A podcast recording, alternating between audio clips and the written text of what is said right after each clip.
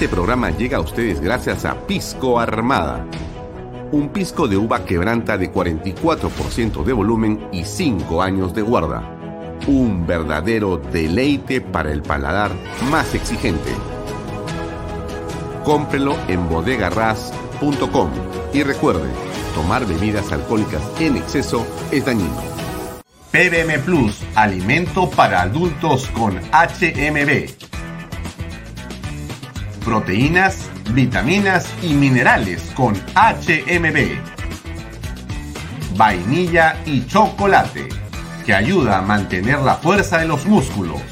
Visita pbmplus.pe y síguenos en Facebook como PBM Plus y en Instagram como arroba pbmplus.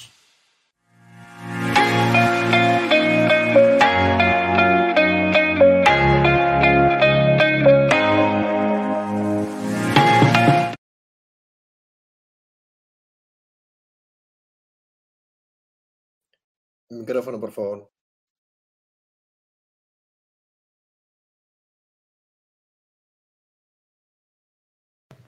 ¿Cómo están? Buenas noches. Eh, bienvenidos a una nueva edición de Bahía Talks por Canal B, el canal del Bicentenario. Gracias por acompañarnos, como todos los días, de eh, seis y media a ocho de la noche. Hoy día hemos tenido un bloque estelar en Canal B que comenzó con la repetición de la marcha, como todos los días hacemos en esta semana. Y es bueno ver esta repetición de la marcha porque lo que nosotros buscamos es que se visualice exactamente la dimensión de lo que fue esta movilización ciudadana el día sábado 4. Hay mucha gente que la ha criticado, por supuesto, los que no han ido, y creo que al final de cuentas los envidiosos. Pero los que hemos estado en la marcha y hemos estado en las marchas, sí reconocemos que ha existido en esta última una enorme manifestación masiva de ciudadanos de diversas partes del país y también de la propia capital. Y entonces se han formado, por supuesto, grupos diversos que han eh, mostrado y visto, como ustedes pueden ver en las imágenes eh, que se transmiten de la marcha, varios escenarios, varios oradores, mucha participación de personas mayores, de jóvenes y mucha intención, mucho carácter, mucha alegría y creo que en el fondo mucha esperanza. Eh, el día de hoy hemos tenido también en el, en el bloque estelar una entrevista con Susana Villarán de la Puente, la exalcaldesa de la ciudad de Lima. Esta entrevista se hizo el 16 de octubre del año 2009, cuando apenas comenzaba la campaña municipal de ese entonces, en la que Alex Curi y Lourdes Flores iban a la cabeza. Terminó Susana Villarán ganando la elección por cuestiones del destino.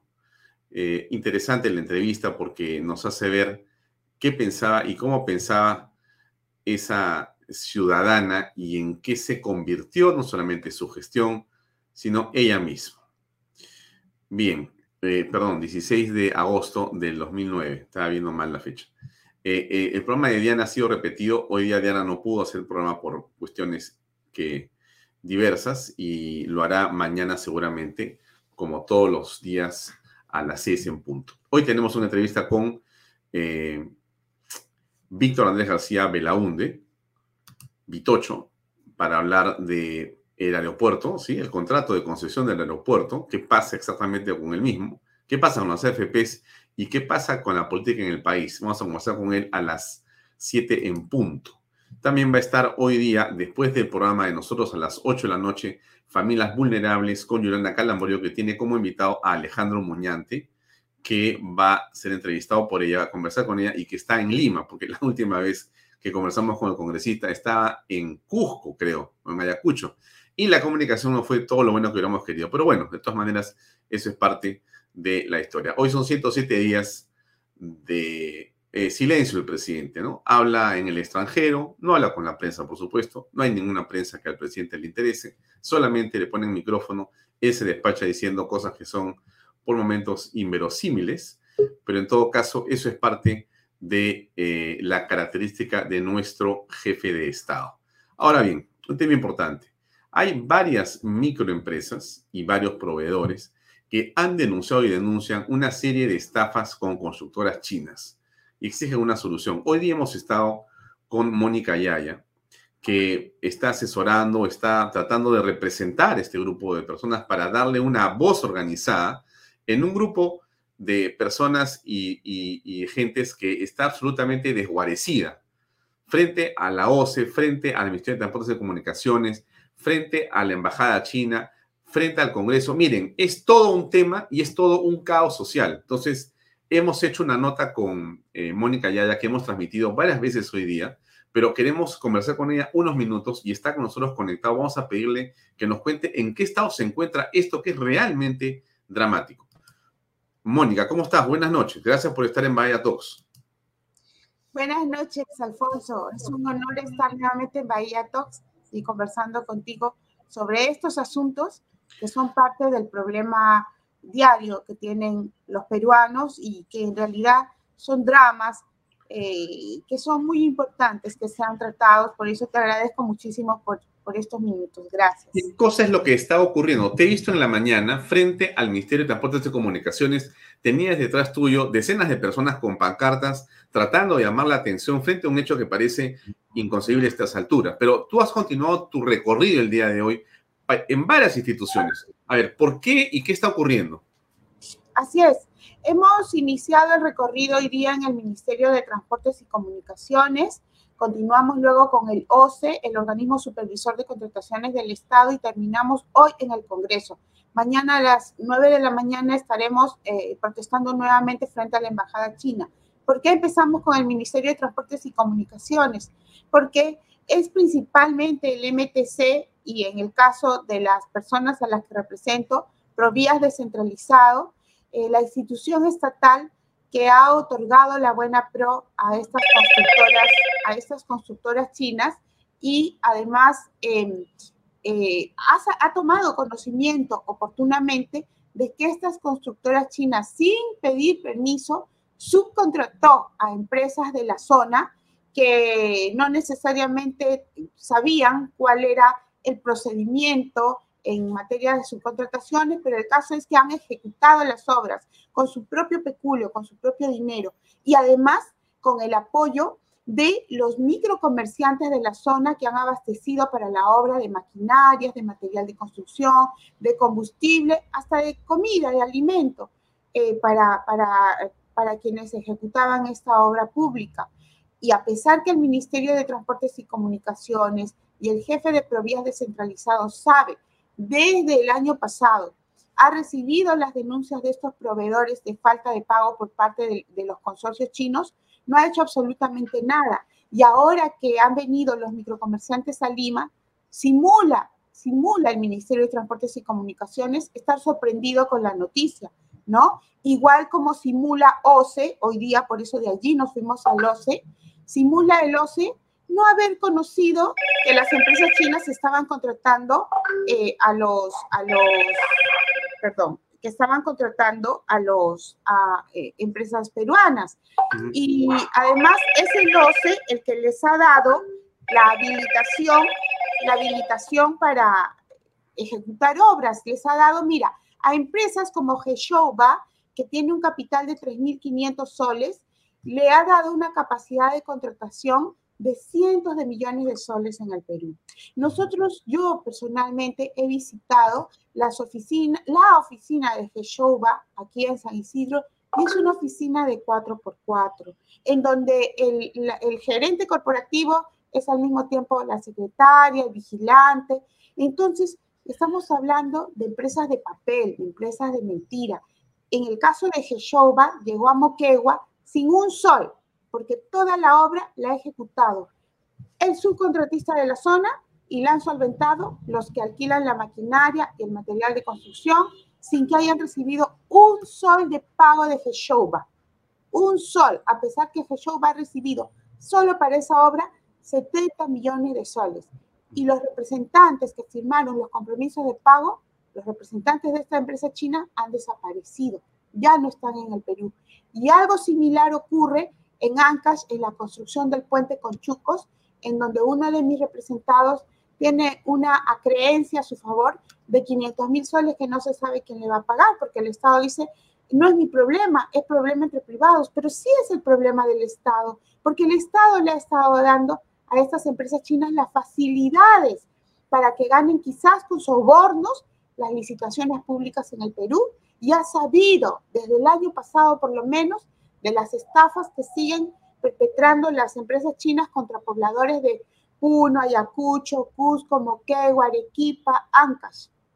¿Qué tiene que ver esto, Mónica, con lo ocurrido en OCE, donde se ha vulnerado los sistemas de seguridad para poder conocer cómo están cotizando otras empresas, de manera que las chinas terminan siendo siempre las que por a veces algunos soles tienen mejor precio y ganan siempre las licitaciones y, los, eh, y las obras. ¿Qué es lo que ha ocurrido en realidad? Bueno, lo que ha ocurrido es que el OCE eh, no solamente les ha brindado esa capacidad de contratar con el Estado peruano por cientos de millones de soles, a pesar de tener capitales de solo 3.500 soles estas empresas chinas, sino que también las obras que han empezado a ejecutar los chinos las han dejado paralizadas.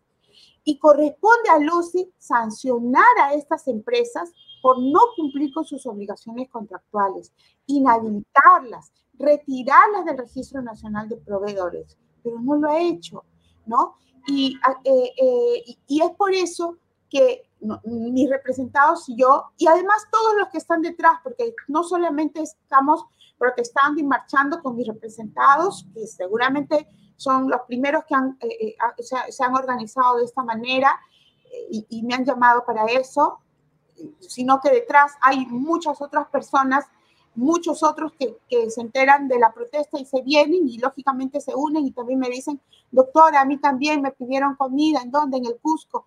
Está bien, usted también firme, aquí estamos firmando, aquí está, eh, yo estoy firmando por mis representados, ponga también su firma abajo, vamos todos juntos, no hay problema, no, no necesito yo ser su abogada formalmente para también protestar por ustedes.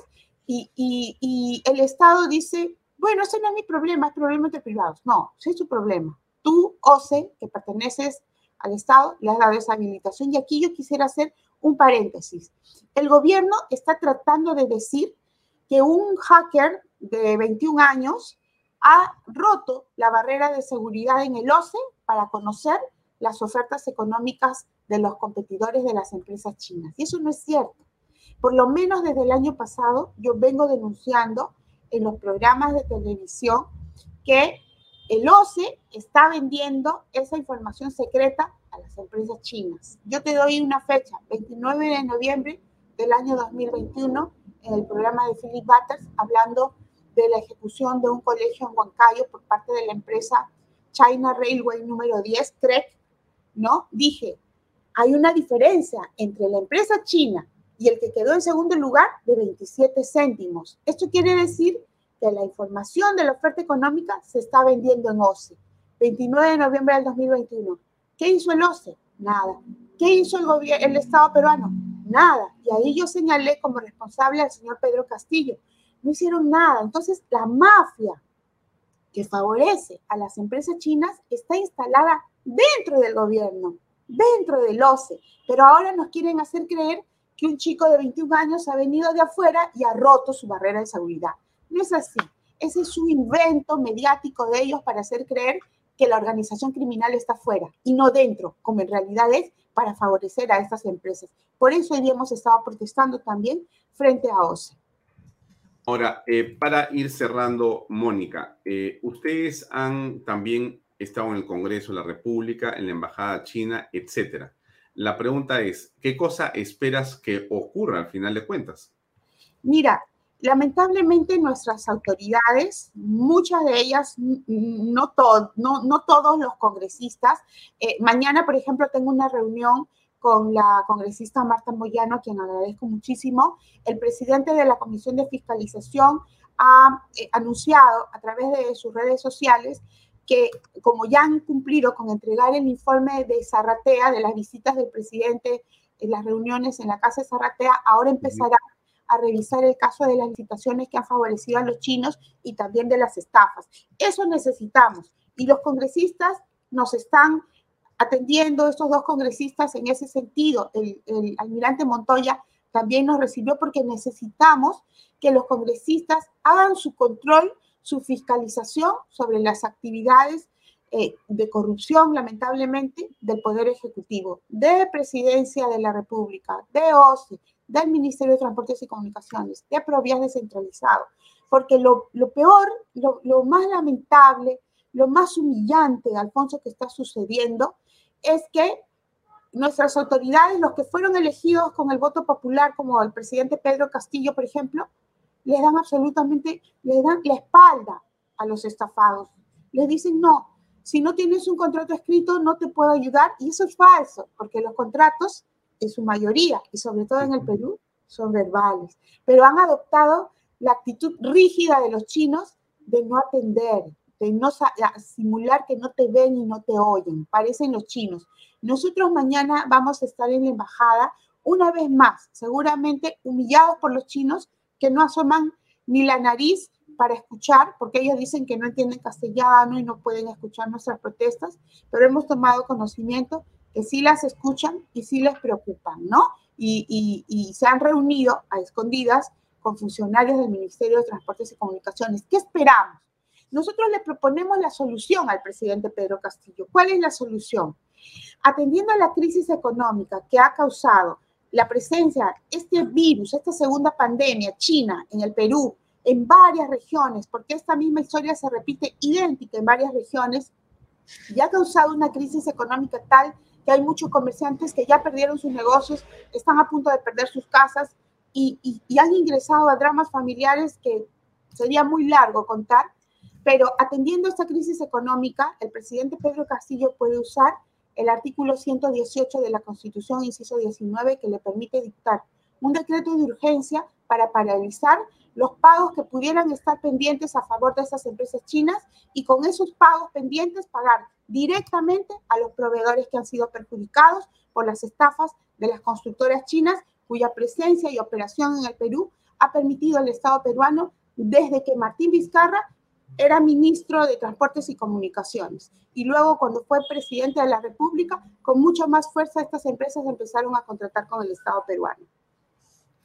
Bien, bueno, te deseamos mucho éxito, Mónica, y estamos a disposición para continuar conociendo qué está ocurriendo, porque si para algo sirve Canal B y Vaya Talks es para poder colaborar con los peruanos que, como el caso que señalas, se sienten desguarecidos, no atendidos y simplemente con la respuesta de las autoridades eh, en un, digamos, letargo y de los y la diplomacia en algo que es incomprensible. No entiendo el idioma del país donde soy embajador, porque eso es lo que están diciendo. O sea, han venido al Perú para hablar chino, entonces, o te quieren hacer a ti, a los microempresarios y a los proveedores el cuento chino. Ojalá que no sea así. Ojalá que no sea así. Así es, Alfonso. Esperamos ese decreto de urgencia del señor Pedro Castillo.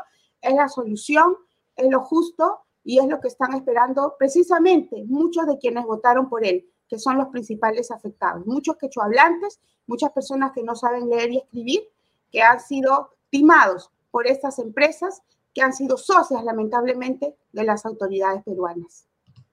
Bien, Mónica, muchas gracias y estamos en todo caso en contacto. Vuelvo a insistir, manténnos por favor informados para estar con este canal abierto a disposición de todos estos peruanos que buscan justicia. Muchas gracias.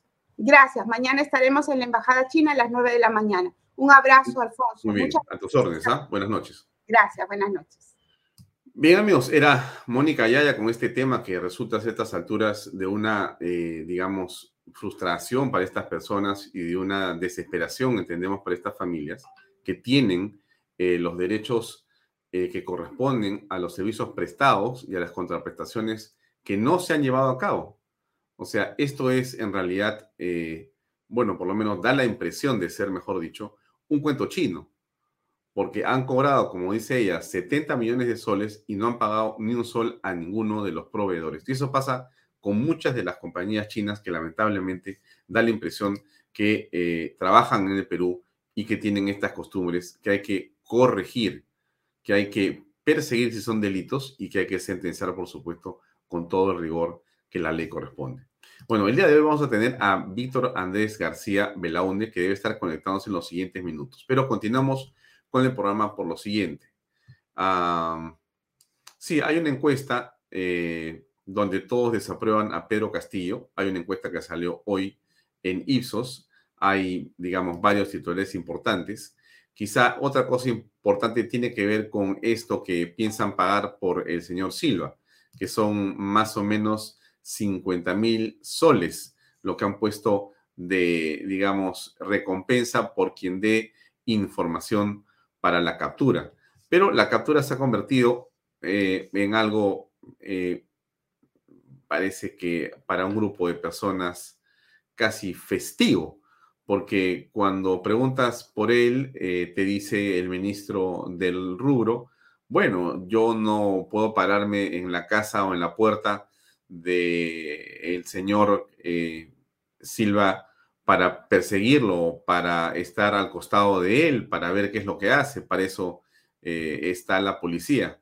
Pero se olvida que él es, obviamente, el responsable político de esta situación. Pero en fin, es algo que se suma a la desaparición de Bruno Pacheco, a la desaparición del sobrino eh, del presidente de la República, conocido como Fray, cuyo nombre es Fray, y ahora el señor eh, Juan Silva. Las tres personas de una cercanía con el presidente muy grande, con una familiaridad, con eh, una confianza desarrollada durante meses, con un empoderamiento directo de Pedro Castillo sobre estas personas.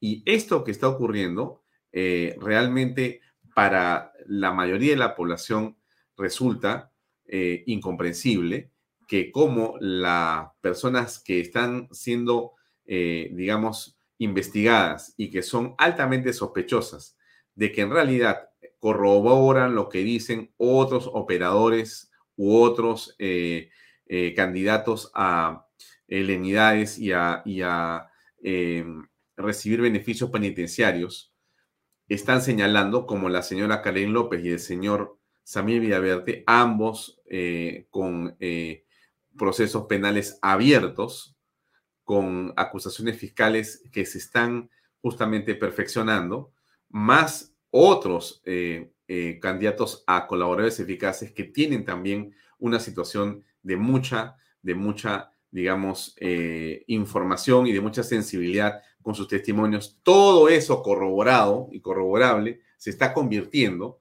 en un hecho de una absoluta contundencia dirigido fundamentalmente hacia Pedro Castillo como el hombre sin cuya aprobación, sin cuya autorización, sin cuyo empoderamiento estos eh, personajes no podrían actuar. Eso es algo que va quedando prácticamente probado por la actitud de huir de la justicia de todas estas personas cercanas al señor Pedro Castillo. El señor Juan Silva, en lugar de ponerse a derecho como corresponde para decir que es mentira todo lo que se ha eh, escuchado en los audios y por lo tanto en las transcripciones que tiene las fiscales a cargo, en lugar de hacer eso, ha decidido desaparecer. Fray no hay ni una línea en torno a él y el señor eh, Pacheco simplemente se hizo humo. Tiene sí tiempo, tecnología y seguridad para poder asistir a las audiencias a través de un celular o de un teléfono en alguna parte del Perú, pero parece increíble que a estas alturas de la modernidad, a estas alturas de la tecnología, siendo ellos delincuentes eh, que tienen información muy importante para saber qué ha ocurrido, nuestra policía no los puede ubicar. Y más bien lo que ocurre es lo que hemos visto en los últimos días, que la fiscalía dijo una cosa, que la policía no actuó con la celeridad y que por supuesto la autoridad política del sector, que es el señor ministro del Interior, hizo poco o nada. Esa es la realidad eh, de las cosas. Entonces nos encontramos eh, en este, eh, digamos, extraño escenario de impunidad absoluta. Vamos a ver si nuestro invitado, Víctor Andrés García Belaunde, ya se puede conectar con nosotros. Esperemos unos segundos más. Pero les hablaba yo de Juan Silva como un hecho que a todos creo que nos eh, hace presagiar que en realidad Pedro Castillo sí es a estas alturas el hombre eh, que sabe mucho más de lo que todos, eh, digamos, imaginamos o de lo que muchos sospechan. Hoy día el presidente de la República ha estado risueño, ha estado muy contento en los Estados Unidos, donde está, como ustedes saben, de gira. Y bueno, se ha dado el tiempo para poder invitar a los inversionistas, cosa realmente muy curiosa. ¿Qué cosa fue lo que dijo hoy Pedro Castillo? A ver, escuchemos, por favor para, para seguir de la mano, para, eh, para que ustedes sigan invirtiendo sin ningún temor. Mm, por eso estamos acá y tengan la mayor confianza. Se reunió con los máximos directivos de empresas como Amazon, Citigroup, Coca-Cola o Google, a quienes exhortó a seguir apostando por el Perú. ¿Ustedes cómo creen que se sentirían esos pueblos viéndolos a ustedes allá?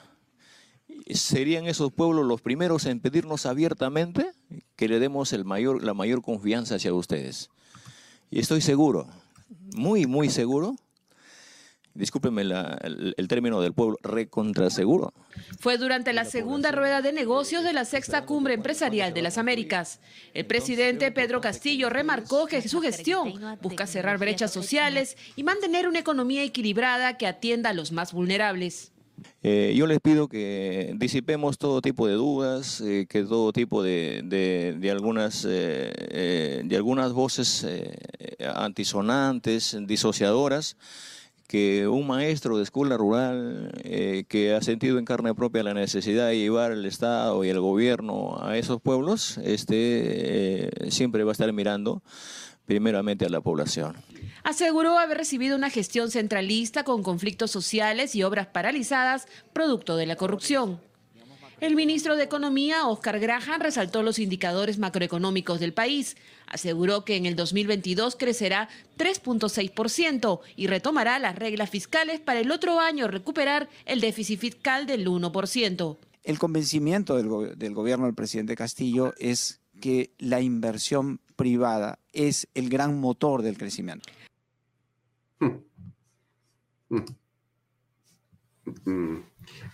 Claro, el presidente Castillo, eh, por momentos, voy a decirlo de esta manera, cree que está en el Perú. No parece que le han comentado, no le han dicho al presidente que todas esas personas que están ahí, sin la menor duda, tienen mucho, pero mucho más información que él, que su ministro de Economía y que, por cierto, y de lejos, más que su embajador. Porque lo que hace las cabezas de las empresas que van a escuchar o a conversar o a relacionarse con jefes de Estado o con eh, misiones comerciales o diplomáticas de países en esos niveles corporativos, es primero tener una enorme información precisa, actual y sobre todo relacionada a los riesgos de inversión. Y tienen mapeado perfectamente dónde están esos riesgos, qué oportunidades existen y por supuesto conocen al detalle los perfiles hasta psicológicos de las personas con las que van a conversar. Un ejecutivo de una compañía que gana 200, 300 o 500 mil dólares al año por lo menos, va ahí con mucho, mucho más información que lo que el presidente de la República del Perú, Pedro Castillo, puede imaginar. Entonces, que el señor Castillo se siente a decirles que ustedes van a, a, ser recibidos de una u otra manera, que diga que él es un profesor de una escuela rural, que les trate de convencer que el Perú es un lugar para invertir, con la actual coyuntura política en el Perú, con un presidente que lo que hace es correr de sus responsabilidades frente a la prensa, con un hombre que no tiene capacidad para poder eh, establecer un mínimo de transparencia en la gestión. Con un hombre que tiene a una esposa investigada por la fiscalía, a él investigado por la fiscalía, eh, que busca a todas luces paralizar la investigación también con una serie de recursos ileguleyadas, que no da la cara, que está involucrado y que está signado por la fiscalía de ser un cabecilla de una organización criminal. Por cierto, en investigación, pero una investigación que lo va acercando, pero una eh, cantidad de hechos que el presidente no está en capacidad y no quiere poder aclarar. Eso es lo que está en el fondo eh, de la, digamos, preocupación de la comunidad internacional que tiene inversiones en el Perú, pero que también puede estar interesado eventualmente en continuar colocando inversión en nuestra patria. ¿Y por qué le digo esto? Porque qué distinto sería, mire usted, hagamos este brevísimo ejercicio de unos segundos. ¿Cómo sería si no estuviera Pedro Castillo y hubiera otro presidente o presidenta en lugar de él? ¿Qué pasaría, no es cierto? Bueno, ya está conectado con nosotros nuestro invitado Víctor Andrés García Belaonde, a quien le damos a la bienvenida para iniciar nuestro diálogo de hoy. Víctor Andrés, ¿cómo estás? Buenas noches. ¿Qué tal? Buenas noches, un placer saludarte. Hola, gracias por acompañarnos. Eh, Víctor Andrés, yo te invité para conversar de algunas cosas, por supuesto de política, porque siempre es grato conversar de política contigo, pero también porque tienes algunos temas en los cuales eh, te he escuchado en algunos medios eh, apuntando en el detalle o dando información que pudiera ser relevante y que en todo caso es interesante saber por qué estás, digamos, comentando de esa manera ciertas cosas. Una de ellas tiene que ver con el aeropuerto Jorge Chávez. Y ahí tenemos a un contrato, una concesión y hay una serie de hechos que nos importan a todos los peruanos que se lleven a cabo de la mejor manera posible. Em, desde tu punto de vista, eh, ¿qué está ocurriendo con ese contrato, con esa concesión y con la información que se tiene en la mano con respecto de las obras que tienen que entregarse? Bueno, el LAP ha sido un fracaso, lamentablemente, un fiasco desde el primer momento. Hay que recordar que a los 45 días de firmar el contrato del 2000, 2001, ya empezó a pedir adenda, ¿no?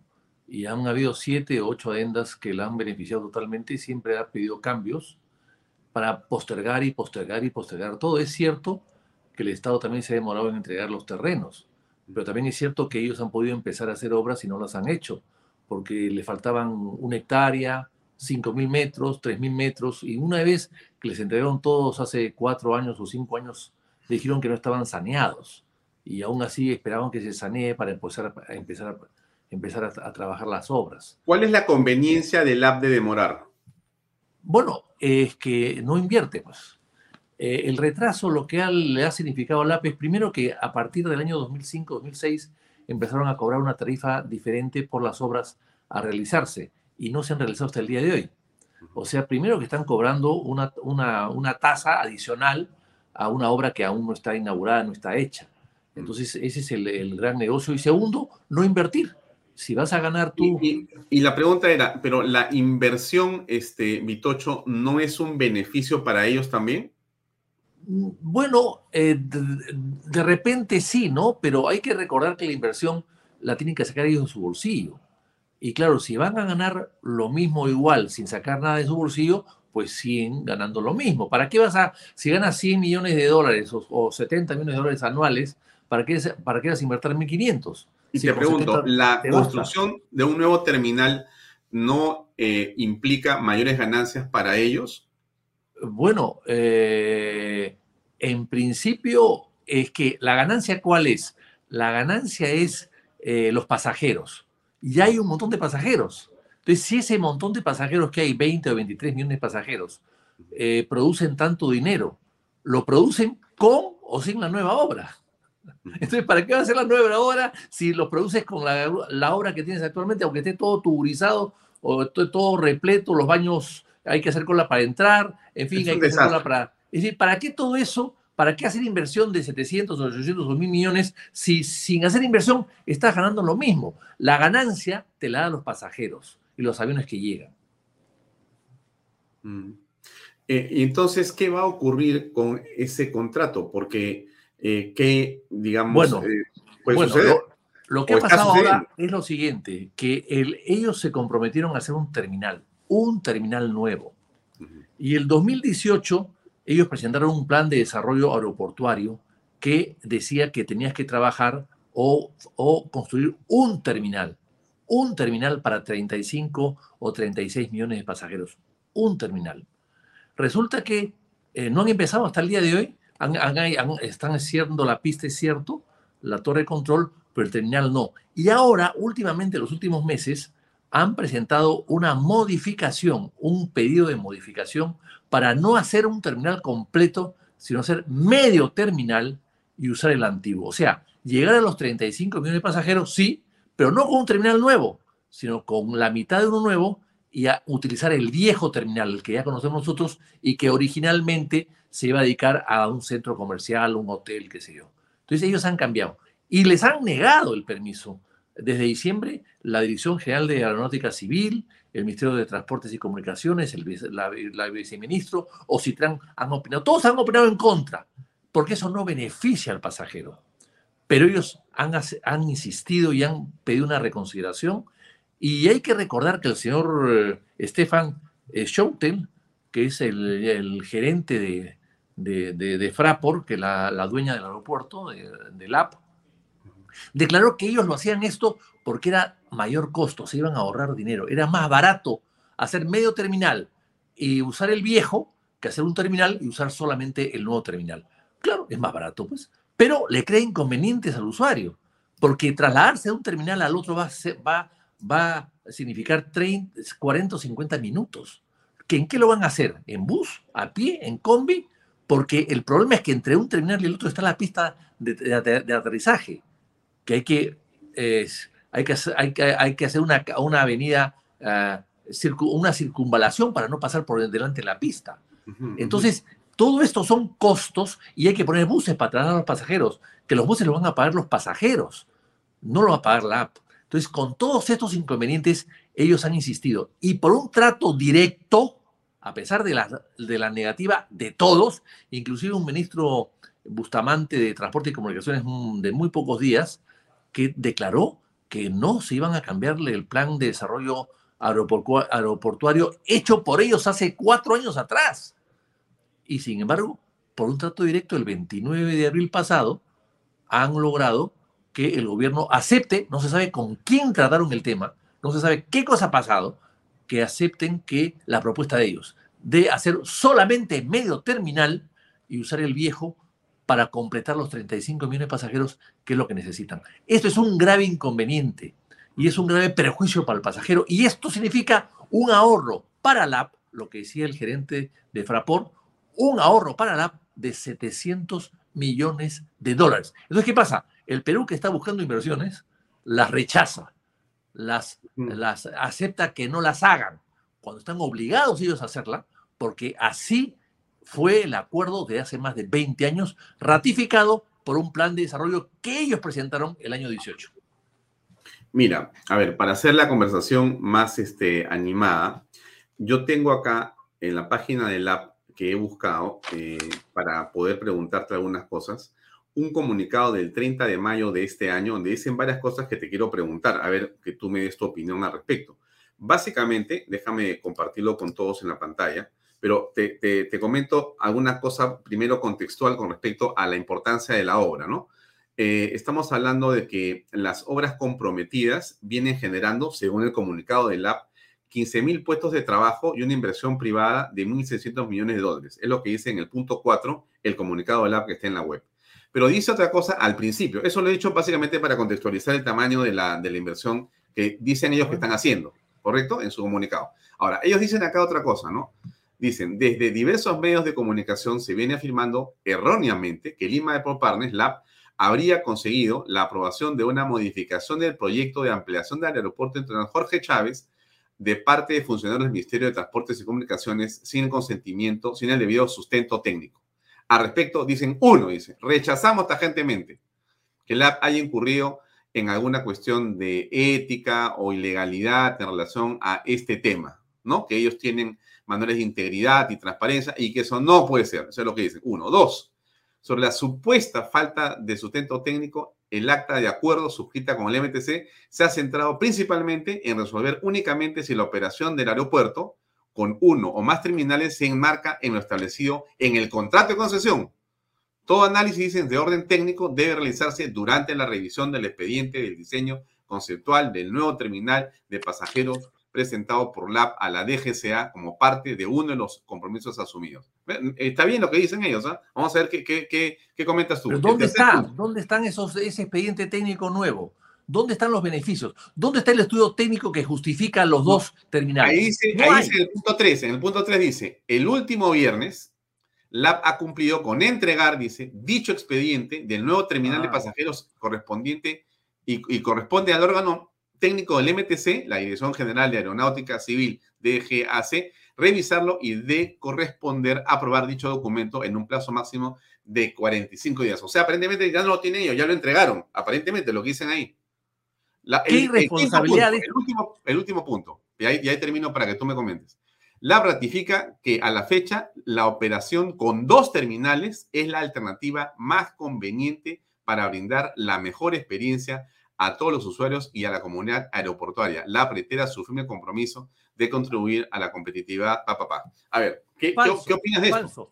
Son mentirosos, son mentirosos. Es totalmente falso. O sea, ahí se demuestra en el propio comunicado que está redactado mañosamente que han pedido postergación y han pedido dejar de hacer el terminal, hacer dos en vez de uno medio terminal, sin expediente, sin expediente técnico. O sea, recién nos están presentando, recién ahora. Y dicen que es más conveniente. ¿Por qué es más conveniente? O sea, ¿es conveniente que un pasajero tenga que trasladarse de un terminal al otro en 40 minutos en un bus? ¿Que vas a tener que pagarlo tú? Como si fueses saliendo a la calle a, comprar un pasaje para irte a, la vuelta de la esquina. O sea, ¿eso, eso es más conveniente para, para el Perú? ¿Eso es más conveniente para el usuario? Cuando ellos debieron hacer un terminal uno solo. Desde hace 20 años lo prometen. Uno solo, no dos terminales. Hay, inclusive hace cuatro años presentaron un proyecto para eh, alquilar las áreas del aeropuerto viejo para centros comerciales. Había, iba, iba a haber seis cinemas, iba a haber un mall, etc. Todo eso lo hicieron. ¿Por qué han cambiado? Porque se ahorran 700 millones de dólares si hay la debilidad del gobierno o la corrupción, porque todos sabemos que en el MTC hay corrupción. Basta ver a Silva. y dicen que no han hecho nada. No, ellos aceptan que ha habido presiones. Han presionado a la Cancillería, han presionado al MEF. El señor Franque era el principal abogado del AP en el Consejo de Ministros para aceptar este proyecto de los dos terminales. El señor Franque, Pedro Franque. Pero lo que dices es muy grave, Vitocho. Tú dices que el ministro de Economía del Perú era una persona que defendía los intereses de una empresa en lugar que los del Perú. Exactamente. Y además, siendo además un hombre socialista, llama más la atención en no defender los intereses del Perú. pruebas de eso? Bueno, perdón, no tengo pruebas. Tengo la, información de varias personas que han participado en esos consejos de ministros y que me dicen que señor Franque hacía lobby a favor del AP. Hacía lobby a favor del AP. Que él lo desmiente en todo caso. Y han presionado la crucería. La propia señora Espinosa, que es una jefa de relaciones públicas del AP, acepta que ellos han conversado para explicar el proyecto nuevo en la Cancillería y en el MEF. ¿Qué cosa significa eso? ¿Qué tienen que explicar ellos a la Cancillería y al MEF eh, si hacen un terminal o dos? ¿Qué saben ellos de uno o dos terminales? ¿Por qué no ha opinado la Dirección General de Aeronáutica Civil que se opuso? Se opuso. O Citran se opuso. Indecopy se opuso. Esos son los organismos, esos, los, organismos competitivos que rechazaron los dos terminales. Y además, la cosa es muy simple. Si ellos han prometido un terminal, ¿por qué diablos le vas a permitir dos? ¿Por qué? Víctor Andrés. Y además hay otra cosa. Ellos firmaron con Vizcarra una adenda para prolongar 10 años más la explotación del aeropuerto para hacer un terminal. Y les han dado 10 años más de concesión, que son 1.500, 1.800 dólares más millones, 1.800 millones de dólares más de ingresos. Les han permitido eso por 10 años más. Para ¿y tú crees que con Vizcarra hubo algún arreglo bajo la mesa? Mire, pero, pero es que yo, no sé porque, bueno, pero Vizcarra nunca hace las cosas por, encima de la mesa, siempre los hace por debajo de la mesa, ¿no? Ahora, te hago otra pregunta. Eh, entiendo el punto al que te refieres, pero otra vez te hago una pregunta de sentido común, a ver qué te parece. Este, ¿Por qué Es que acá no hay sentido, Alfonso, acá no hay sentido común. Acá hay, irregularidades muy notorias. Y el sentido común es respetar el plan de desarrollo aeroportuario del AP presentado el año 18 y aceptado por el gobierno. El sentido común es respetar los acuerdos, respetar los planes, seguir con los planes y no cambiarlos a medio camino. Ese es el sentido común. ¿Y tú crees que el AP es tan poderosa que tiene un lobby que permite que el ministro de Economía u otros funcionarios en este gobierno, digamos actualmente, en, en estas últimas semanas, por lo visto, o meses, estén actuando en favor de ella?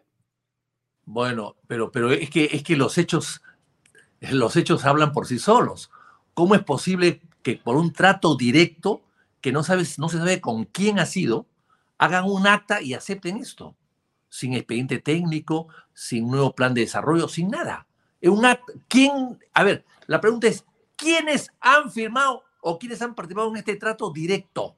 Cuando ya las instancias de todos los ministerios, y por supuesto los usuarios, las agencias de viaje, los, las agencias de hoteles, todos han rechazado esta propuesta de ellos de modificación del plan.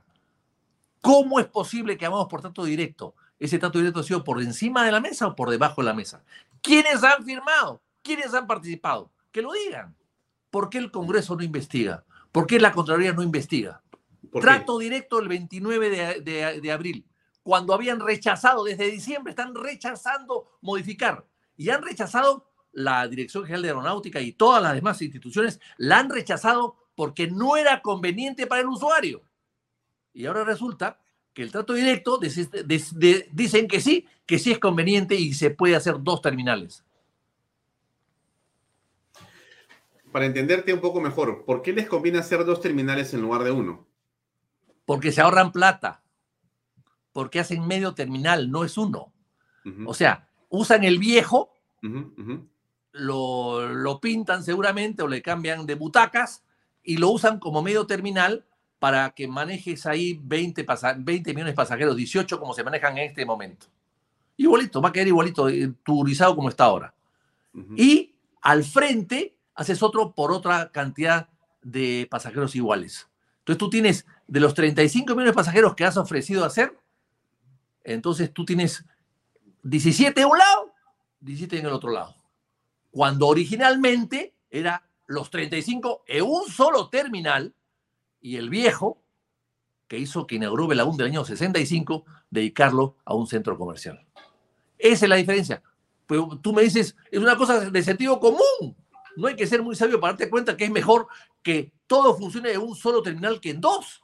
Si tú llegas de Arequipa y te vas a Puno, o si tú llegas de Estados Unidos y te vas al Cusco, vas a tener que cambiar terminal. 40 minutos, cambiar terminal, llevar maletas y te cobran el bus. El bus que va a trasladarte de un lado a otro te lo van a cobrar. No sé si cobrarán la maleta el traslado de la maleta. ¿Qué inconvenientes son esos? Porque además, como el problema es que está en el centro la pista de aterrizaje, no es como en otros países que hay uno o dos terminales que están al costado, no, están al centro, o sea, interrumpe la, pista de aterrizaje los dos terminales. Entonces vas a tener que dar la vuelta, toda la vuelta al aeropuerto para llegar al otro eh, terminal para embarcarte en otro vuelo. Bueno, eso y ellos dicen que no, que no es mucho problema porque muy poca gente va a hacer eso. ¿Ah, sí? ¿Y muy poca gente? ¿Y quién dice eso? Ellos están mintiendo, nos están engañando, nos están agarrando de tontos y se están ahorrando 700 millones de dólares. ¿Cuánto vale hacer un terminal grande y un terminal chico? Esa es la plata que se van a ahorrar. Y van a cobrar lo mismo. Van a cobrar lo mismo. ¿Para qué lo haces si vas a cobrar lo mismo? ¿Para qué vas a invertir mil y pico millones de dólares y puedes invertir 700 ganando lo mismo. Esa es la ganancia.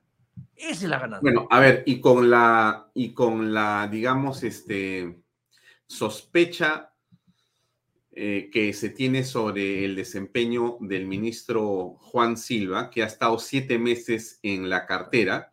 Entonces podemos tener en realidad, eh, digamos, bastante sospecha que no ha habido necesariamente un manejo prístino ni correcto de estos eh, derechos para los peruanos. Ministro, si el ministro de, Transportes recibe 100 grandes por contratos pequeños, ¿cuánto recibiría por un contrato que la compañía se ahorra 700 millones de dólares de, de, de, de inversión? ¿Cuánto? Bueno, que se investigue. Me parece muy raro muy raro que esto sea gratis en un gobierno corrupto. Eh, me parece que se apagó la cámara. Ahí está. Y ahora sí.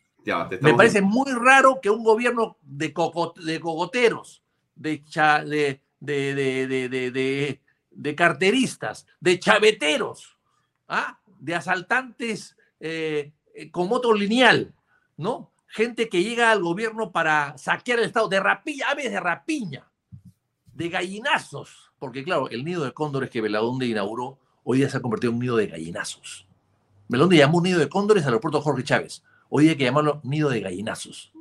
Entonces, claro, toda esa gente que está ahí metida ha actuado gratuitamente o por, por dinero o por ignorancia, pero no por eficiencia, definitivamente, ni por responsabilidad. Víctor Andrés, lo que dices es muy serio. Te pueden eh, acusar de difamador, de calumniador. Bueno, pues ya estoy cansado. A mí me han acusado de todo. Yo estoy cansado de que me acusen. Yo no estoy, yo estoy diciendo que se investigue. Insisto, que se investigue. Porque me, esto huele mal. Huele muy mal. Que se investigue. Eso es lo que yo digo. Ya, perfecto. Entonces, eh, es un tema que creo y que, rechacen que se investigue y que rechacen la pretensión absurda del app, abusiva y absurda. De acuerdo. Dejemos el tema del app ahí y entremos al otro tema que quería preguntarte, que era el asunto de las AFPs. Eh, se abrió el debate en torno a los retiros que al principio eh, no se permitieron, pero finalmente el COVID se ha, digamos, este, impuesto y se han desarrollado y se han llevado a cabo varios retiros. El último de los cuales es de 18 mil y pico de soles, que se basan en cuatro armadas en los siguientes. Bueno, la crítica a esto es que eh, el Congreso ha sido populista, el gobierno también, y que se ha vulnerado este sistema eh, de pensiones privado que era tan importante mantener como se estaba llevando a cabo. ¿Qué piensas al respecto? Yo creo que yo siempre me he opuesto a, esta, a las AFPs. Yo soy autor de muchos de los proyectos de modificación de las AFPs. Eh, soy autor del proyecto de retiro 95%, he participado en ese proyecto. Desde que yo llegué al Congreso en 2006, presenté proyectos constantemente de modificación y siempre tuve, siempre tuve la, la oposición de, de, todos los grandes eh, capitalistas del Perú eh, que decían que los peruanos iban a quedar sin pensión. O sea, eh, no me imagino pues a, los, a los accionistas de las AFPs, que son todos personas que yo conozco, muy respetables, pero que, que muchas veces no conocen un pueblo joven y no conocen las necesidades del pueblo, estaban muy preocupados ellos por las pensiones de gente que, que nunca han conocido ni comprenden sus necesidades, ¿no? Entonces, yo creo que el sistema se hizo de una manera abusiva y sobre todo sin dar muchas opciones a, sí entrar, pero no a salir con cierta facilidad. Y con absurdas medidas, como por ejemplo que te vas a jubilar a los 110 años, cuando en el Perú la, el promedio de vida en Angaraes, en Angaraes, en Huancavelica, es 57 años de edad. En Miraflores puede ser 70, 80, pero no en Angaraes. Entonces, ante esa realidad, me parece que fue un abuso. Fue una, se implementó un sistema más eh, ajustado, más duro, más, menos inflexible que el, que el sistema chileno.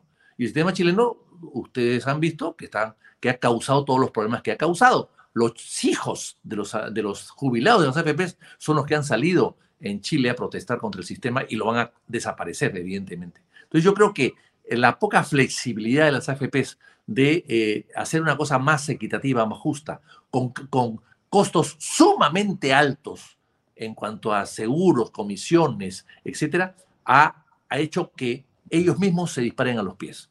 Yo hablé con ellos en alguna oportunidad, tuve una reunión con ellos y le dije y les expliqué lo que había que hacer.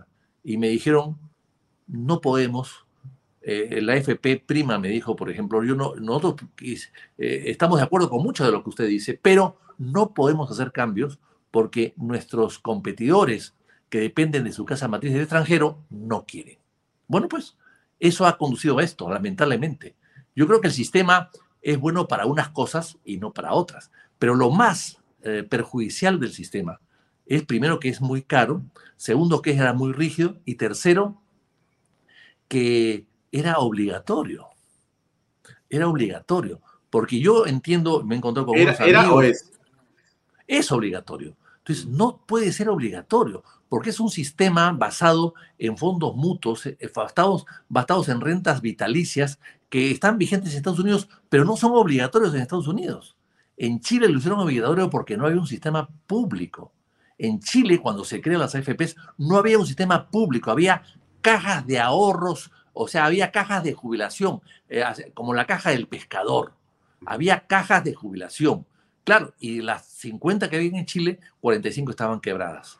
Y se dijo en Chile lo que acá dijo Boloña. Es decir, lo que hay que hacer es un sistema donde la plata del Estado, la plata que el Estado recauda por, la, por el tema de la jubilación, en vez que la maneje el Estado, que la va a manejar mal, que la vamos a manejarla nosotros, que la vamos a manejar bien.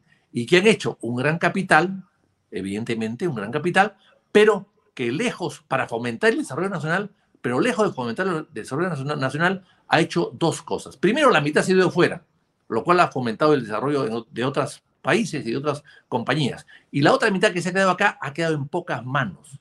Se ha prestado dinero para comprar canales de televisión, para comprar cinemas, etcétera, etcétera, etcétera. Eh, para comprar empresas eh, que quebraron en su momento, etcétera. Entonces, entonces eh, el sistema no ha funcionado bien. Los Afiliados no han tenido opción de participar en nada. Y los directorios, que debieron eh, ser elegidos los afiliados, pues fueron elegidos los propios eh, accionistas de las AFPs, se repartían los directorios. Y, por ejemplo, yo, le, yo presenté un proyecto de ley para que los fondos de las AFPs, las AFPs puedan invertir en carreteras. Si hubiese pasado eso, hubiésemos tenido una autopista probablemente de Tumbes a Tangnas de las AFPs. Pero, no, ellos quisieron. Ellos, eh, ¿qué prefirieron hacer? Darle la plata a Greño Montero o a Odebrecht. La plata de Odebrecht, Odebrecht no ha tenido plata de fuera. Casi toda la plata de Odebrecht es plata de las AFPs peruanas. Entonces, eso de que venían inversiones de fuera, no, no eran inversiones de fuera, venían etiquetas de fuera al Perú y con la plata de las AFPs hacían las obras. Y por supuesto, conseguían plata en el Perú de las AFPs muy baratas, muy baratas y hacían pues grandes utilidades. Entonces yo creo que el sistema debió, yo, yo creo que el culpable de todo esto son los propios dueños de las AFPs que no se dieron cuenta que este negocio no podía durar 30 años y que había que irlo modificando, reformándolo, flexibilizando, dándole más oportunidades a los afiliados. Y finalmente, para terminar, Alfonso, eh, las, en Chile las AFP prometieron en 30 años que el afiliado eh, se jubilaba y, se jubilaba con el 70 o 80% de su último sueldo. En el Perú pasó una cosa parecida, pero en Chile y ahora en el Perú, a pesar que acá tenemos mucho menos tiempo, las AFPs, los jubilados se jubilan con plata de las AFPs solamente con el 20 o 30% de su último sueldo. Eso ha causado también un malestar tremendo en la gente. Ya. Eh, Carlos Galvez Pinillos nos hace una pregunta. Eh, eh, las AFP son los principales compradores de bonos soberanos peruanos. No se debe mentir, dice él. No, perdón, yo no he dicho lo contrario. Yo no he dicho lo contrario. Mm. No solamente compran bonos peruanos, bonos chilenos, bonos americanos, bonos mexicanos, bonos colombianos, bonos brasileños. Y la pregunta es, ¿y por qué eh, si compran bonos peruanos con tanta facilidad, por qué cobran 30% de, de comisión? ¿Por qué no cobran una comisión de 0.1 o de 0.5? ¿Por qué tienen que cobrar 30%? O sea, si invierten mi plata en bonos peruanos que están a la vuelta de la esquina, que tú mismo lo puedes comprar, ¿por qué te cobran 30% de comisión? 15% de comisión más 15% de seguro. ¿Por qué? Entonces, no puedes, no puedes. Yo no, yo no he dicho lo contrario. Lo que he dicho es que no hay participación y hay una utilidad casi de usura que ha hecho que la gente no defienda sus AFPs. Porque lo lógico es que tú la defiendas a tu, a tu régimen de jubilación privado. Pero si no te rinde nada y tú ves que te cobran mucho y que tú ves que invierten plata en cualquier cosa, pues sencillamente tú no crees en el sistema. ¿Por qué no dejas que la gente opine? O sea, las AFP se han convertido en un matrimonio sin divorcio. Tú llegas a ella, te casas con ella y no puedes divorciarte nunca de ellas. No puedes. No creo que sea justo, ¿no?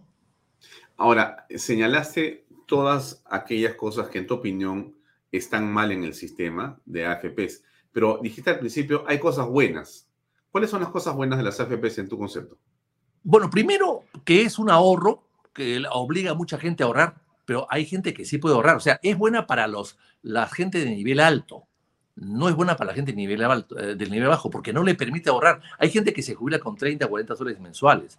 Eso no es bueno para una persona. O sea, e, este es un sistema hecho para la clase media, de la clase media hacia arriba. Por ejemplo, yo me encontré una vez con una persona, no voy a decir su nombre, que había sacado un millón, dos millones de soles de su AFP, gracias a Minedi, me lo agradeció. yo, yo no lo hice por él, por supuesto, y que se había retirado, se había jubilado y que se estaba, había invertido su dinero en comprarse una chacrita en, en y se fue a Ica a trabajar. Bueno, para él sí, para él se le comieron porque ese, ese dos millones y medio de soles que recuperó después de 20 años, eh, no lo hubiese recuperado si estuviese en la ONP. Es cierto, es cierto, claro, no le importaba el pago 30%, porque en fin, parece que en todo caso se compensó con otros recursos. Pero para la gente de abajo, eso es imposible. Entonces es un sistema para cierto nivel de gente. Por eso es que tiene que ser voluntario, no puede ser obligatorio. Bien, pero eh, antes de entrar al tema político como última parte de esta conversación, yo te preguntaría, este, ¿creerías entonces que eh, deberían de promoverse nuevos retiros o en todo caso cambios severos en la legislación sobre las AFPs? Mire, yo creo que hay que reformar el sistema, es evidente. Yo, yo tengo una persona que trabaja conmigo muy de cerca, ha sacado su, su plata de las AFPs, se ha comprado un carrito, estaba, estaba con muy bajos ingresos, y casi sin trabajo eventuales que yo le daba de vez en cuando, pero entonces se, ha sacado su plata y se compró su carrito y está haciendo su, su colectivo. Bueno, pues, si él decide eso, eh, porque no tiene de qué vivir y tiene una familia con tres hijos, oye, ¿por qué vas a impedirte que lo haga? Eh, su jubilación está muy lejos. Además, insisto, ¿por qué no las AFP de la señora Galvez que, por qué no las AFP modifican la idea de jubilación de las personas? ¿Por qué no bajan de 110 años, yo presenté un proyecto de ley en ese sentido, a una edad de jubilación promedio del Perú que es 78 años o 75 años o 70 años? ¿Por qué? ¿Por qué no la bajan? No pues, porque se quedan con la diferencia, porque nadie vive a los 110 años. Cuando yo le mandé un oficio al, al INEI para que me diga cuántos peruanos llegan a los 110 años, me contestaron uno, con nombre propio, uno. O sea, por ese uno peruano que vive hasta los 110 años, le obligan a todo el mundo a retirarse y cobrar hasta los 10 años. Y si te mueres antes, mala suerte. No puedes. O sea, ese tipo de injusticias irritan a la gente. O sea, los dueños de las AFPs, los que han hecho el sistema de AFPs, han sido los propios enemigos del propio sistema. Ellos, con este tipo de eh, candados absurdos que han puesto a todo el sistema. que no es malo, está está mal hecho pero que no en, su origen no es malo. Ahora, eh, sobre eh, la política y la coyuntura actual, déjame preguntarte algunas cosas. Otra cosa te voy a decir, eh, Alfonso, mira, claro. gran parte de los dineros de la FSP se invierten en Los Ángeles en una, una fondo de inversión que se llama Rock, BlackRock, creo que se llama, ¿no? Si tú vas a BlackRock o a JP Morgan y quieres invertir 100 mil soles, por ejemplo, ¿cuánto te cobran? Menos de 1%, medio por ciento, un cuarto por ciento. Pero las AFPs que eh, invierten mucho más dinero le cobran al usuario 30% o 15% en todo caso de comisión, más el seguro que te obliga a, tomarlo sí o sí. Entonces, ¿cuál es la ventaja? ¿Por qué cobran tanto? ¿Cuál es la, diferencia? Pero te hago la pregunta, te hago la pregunta, te hago la pregunta. Si en el caso del app eh, tú señalas que es sospechosa la eh, situación que se ha dado con el ministro de Transportes y un gobierno corrupto como el que parece ser claramente el de Pedro Castillo. En el caso de las AFPs, cuyo, digamos, sistema tiene varias décadas en el Perú. La pregunta es, ¿quién se ha beneficiado?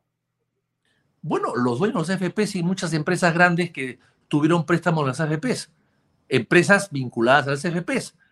Por ejemplo, Graña Montero tenía préstamos de las AFPs, el que quería. Graña Montero tenía plata de las AFPs constantemente. Las constructoras, el club de las constructoras tenía préstamos de las AFPs siempre. O sea, eh, no le, las AFP no le prestaba plata a una pyme, ¿eh? le prestaba a nadie en Gamarra, le prestaba a los grandazos. Y claro, y era un préstamo barato. Eso lo dice Boloña. Hay que leer el diálogo de Boloña con, con Montesinos, que es muy interesante.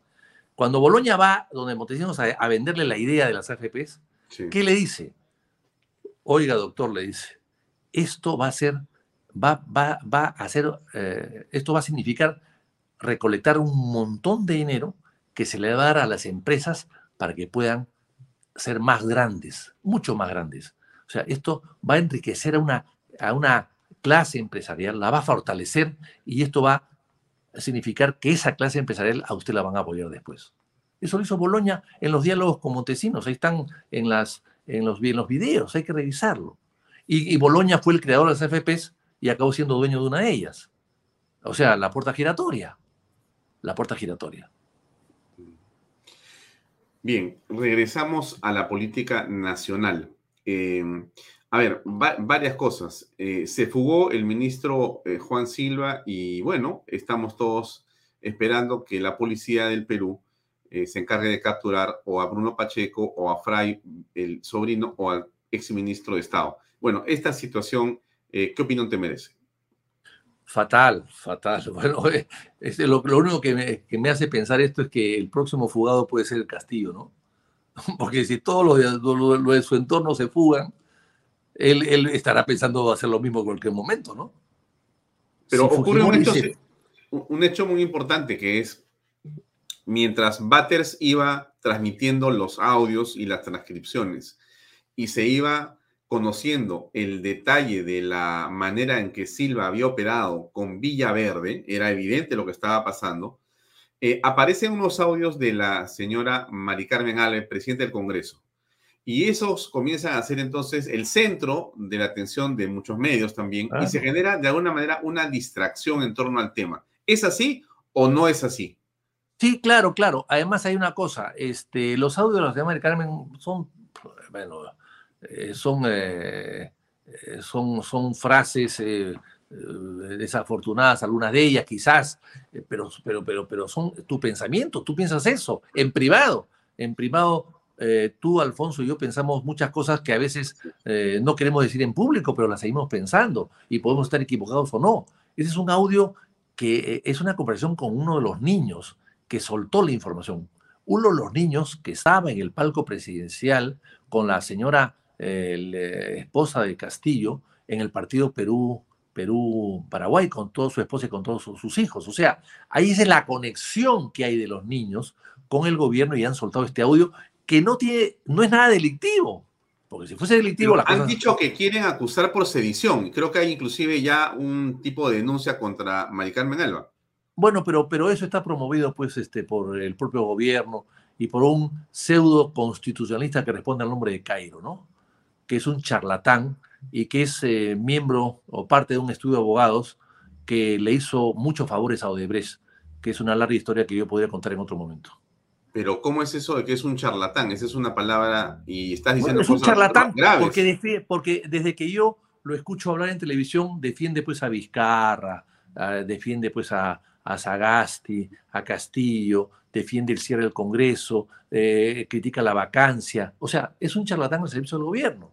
Así de simple. Y esos charlatanes sin ningún tipo de sustento jurídico, porque hay otros constitucionalistas que son bastante más serios, que tienen argumentos mejores, ¿no?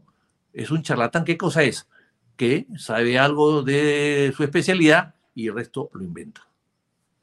Entonces, tú no crees en Cairo, porque Cairo dice que no hay manera, por ejemplo, de que Dina Boluarte deje de ser vicepresidenta. ¿A qué, Cairo, a qué, a quién, a quién le paga Cairo? ¿Para quién trabaja? ¿Para quién trabaja? Porque en este país nos hemos acostumbrado a escuchar a una serie de personas que hablan, eh, que pontifican, pero representan intereses concretos. Hay que ser sinceros en la vida. Si tú representas los intereses de las AFPs o de, o de la AP o de, o de, o de Vizcar o de, o de quien sea, di pues que representas esos intereses, aquí no pasa nada. No, te voy a preguntarte a ti, Víctor Andrés, ¿tú a qué intereses representas?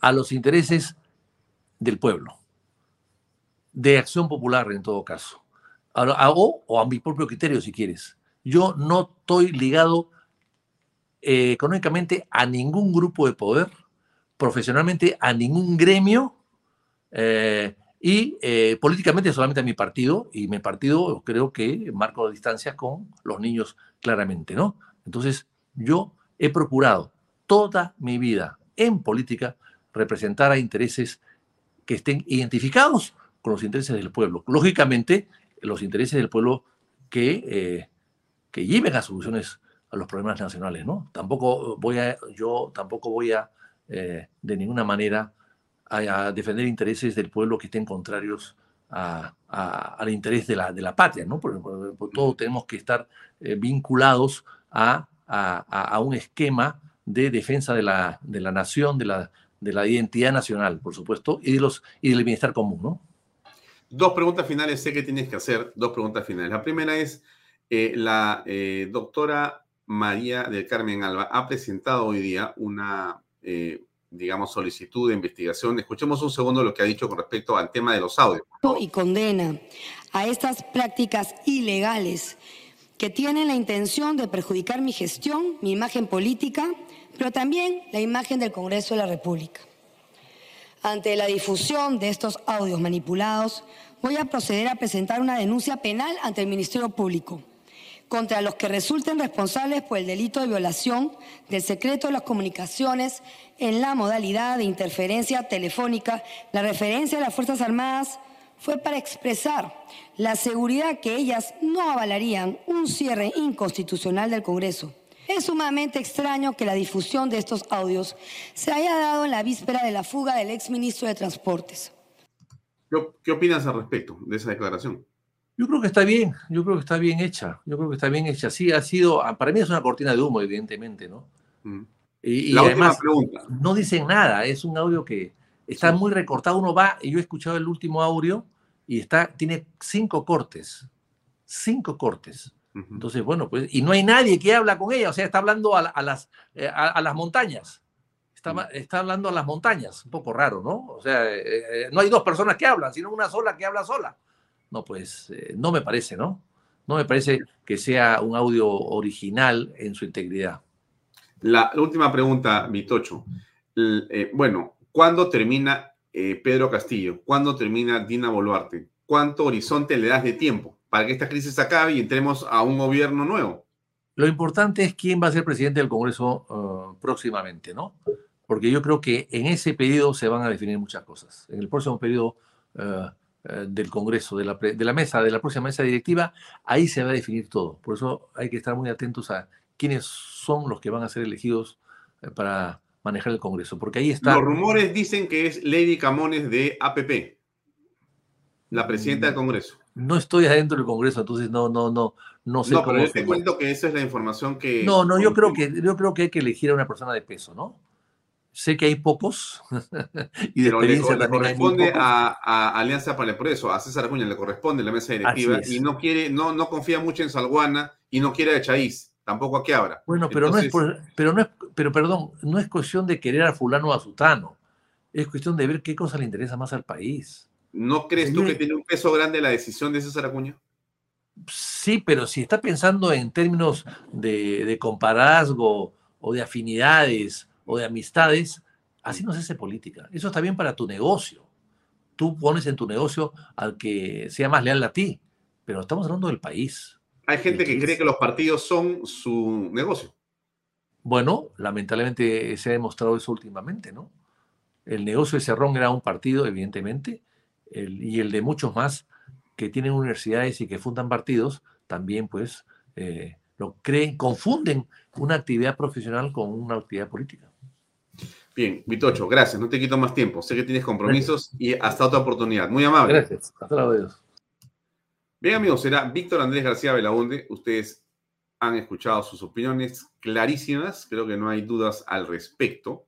Eh, estamos conectados con Yolanda Calambroyo. La veo que sonríe y nos saluda. Entonces vamos a hacer como corresponde, cordiales en hacer lo mismo. Juliana, ¿cómo estás? Buenas noches, Alfonso. Yo muy contenta como de costumbre. muy bien. Este, mira, vamos a ir a una pausa comercial pequeñita. No te vayas para conversar un segundo, por favor. Claro que sí. Adelante con la pausa. Invierta en terrenos en Paracas con los portales, ubicados a solo 25 minutos del aeropuerto de Pisco y ahora a muy poco tiempo de Lima por la nueva autopista. Por eso los terrenos aquí se revalorizan rápidamente. Regístrese y aproveche las ofertas online. PBM Plus, proteínas, vitaminas y minerales y ahora también con HMB, recuerden, vainilla y chocolate. No olvide que el ejercicio favorece su sistema inmune y que una buena alimentación es su mejor defensa. Compre PBM en boticas y farmacias a nivel nacional. Para más información, visite la web pbmplus.p y sígalos en Facebook y en Instagram. Pisco puro Armada, pisco de uva quebranta de 44% de volumen y 5 años de guarda. Un verdadero deleite para el paladar más exigente. Pisco puro Armada, cómprelo en bodegarras.com. Y no se olvide que tomar bebidas alcohólicas en exceso es dañino. Bien, Juliana, ¿cómo has estado? Y dime quién es tu invitado el día de hoy. Ya sabemos, pero igual quiero que me lo digas. Muy bien, gracias, muchas gracias, Alfonso. Bueno, hoy vamos a tener al congresista Alejandro Muñante con nosotros.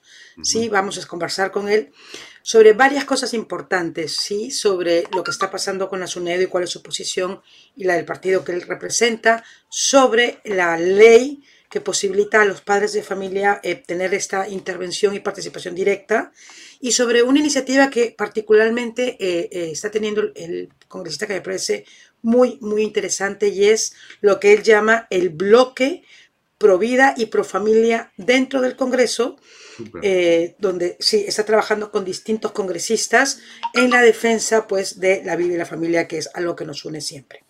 Claro, yo creo que eso es uno de los grandes aciertos de Alejandro Muñante, eh, la última vez que lo tuve invitado, lamentablemente hubo un problema, porque estaba creo que en Ayacucho o en Cusco. En Ayacucho no tuvimos una buena señal, pero logramos conversar un poco. Pero yo creo que este tema del bloque eh, es en realidad eh, una parte medular de la propuesta política presente de Renovación Popular y de todo ese grupo de congresistas, más allá de Renovación Popular, que piensan en esos principios y valores y que no piensan bajo ninguna circunstancia dejarlos de lado frente a cualquier circunstancia o a cualquier coyuntura. Entonces, sí hay ahí, este, creo que una muy interesante este, convergencia, ¿no es cierto? Y lo interesante, Alfonso, es que en este bloque es multipartidario, lo que hace eh, medular y lo que hace trascendente, ¿no? Que los congresistas, que yo eh, algo que tenemos que decir, podemos tener muchas diferencias políticas, ¿no? Entre un extremo y otro, pero claramente cuando hablamos de la defensa de la vida y de la defensa de la familia, vemos que a pesar de los distanciamientos políticos en algunos eh, partidos por otras cosas como puede ser economía, conflicto social o minería, en la defensa de la vida de la familia sí que hay muchas coincidencias. Entonces, este trabajo multipartidario creo que es muy interesante y, quiero saber, y yo creo que todos vamos a querer saber, ¿no? ¿Cuál es el objetivo que se busca detrás? ¿Qué cosas en ciernes trae este bloque parlamentario? Que no viene a ser una bancada, sino más bien un trabajo entre, con muchos congresistas a favor de las iniciativas, ¿no? Eh, que puedan poco a poco potenciar la vida y la familia, que ya sabes que familias vulnerables siempre muy pendientes de las cosas en torno a las familias del Perú. Muy bien, bueno, te dejo, Juliana. Yo voy a despedir mi programa y a todos los amigos que están viendo en este momento Vaya Talks todavía, eh, yo les recomiendo que se mantengan conectados en Canal B para ver el programa y la conversación que estoy seguro va a ser muy interesante de Alejandro Muñante contigo, Juliana. Nos vemos en cualquier momento. Gracias. Gracias. Cuídate mucho. Bien, eso es todo. Una pausa de mis auspiciadores y regresamos para decirles hasta la vista. Invierta en terrenos en Paracas con Los Portales, ubicados a solo 25 minutos del aeropuerto de Pisco y ahora a muy poco tiempo de Lima por la nueva autopista. Por eso los terrenos aquí se revalorizan rápidamente. Regístrese y aproveche las ofertas online. PBM Plus, proteínas, vitaminas y minerales y ahora también con HMB, recuerde, vainilla y chocolate. No olvide que el ejercicio favorece su sistema inmune y que una buena alimentación es su mejor defensa. Compre PBM en boticas y farmacias a nivel nacional. Para más información, visite la web pbmplus.p y sígalos en Facebook y en Instagram. Pisco puro Armada, pisco de uva quebranta de 44% de volumen y 5 años de guarda.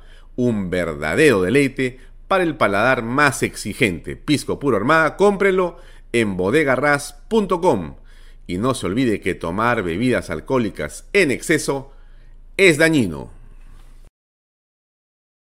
Bien, eso es todo por hoy. Gracias por acompañarme. Este, mañana tenemos una entrevista que también creo que va a ser muy interesante porque es con una ex ministra eh, de la mujer, una candidata presidencial, una política peruana, que se llama Nidia Vilches. Eh, ustedes conocen a Nidia Vilches. Y nosotros también la conocemos porque le hemos hecho una entrevista biográfica aquí en un programa que se llamaba campaña electoral hace como unos años, creo, año y medio. Así que Nidia eh, ha aceptado conversar con nosotros mañana de todo lo que está pasando en el país, del Partido Aprista, de su participación en las marchas, en general, de las cosas que Nidia nos puede iluminar con su conocimiento y su experiencia política. Mañana estará con nosotros aquí en Vaya Talks junto con otras novedades. Gracias y hasta mañana. Este programa llega a ustedes gracias a Pisco Armada un pisco de uva quebranta de 44% de volumen y 5 años de guarda. Un verdadero deleite para el paladar más exigente. Cómprelo en bodegarras.com y recuerde, tomar bebidas alcohólicas en exceso es dañino. PBM Plus, alimento para adultos con HMB. Proteínas vitaminas y minerales con HMB. Vainilla y chocolate, que ayuda a mantener la fuerza de los músculos. Visita pbmplus.pe y síguenos en Facebook como pbmplus y en Instagram como arroba pbmplus.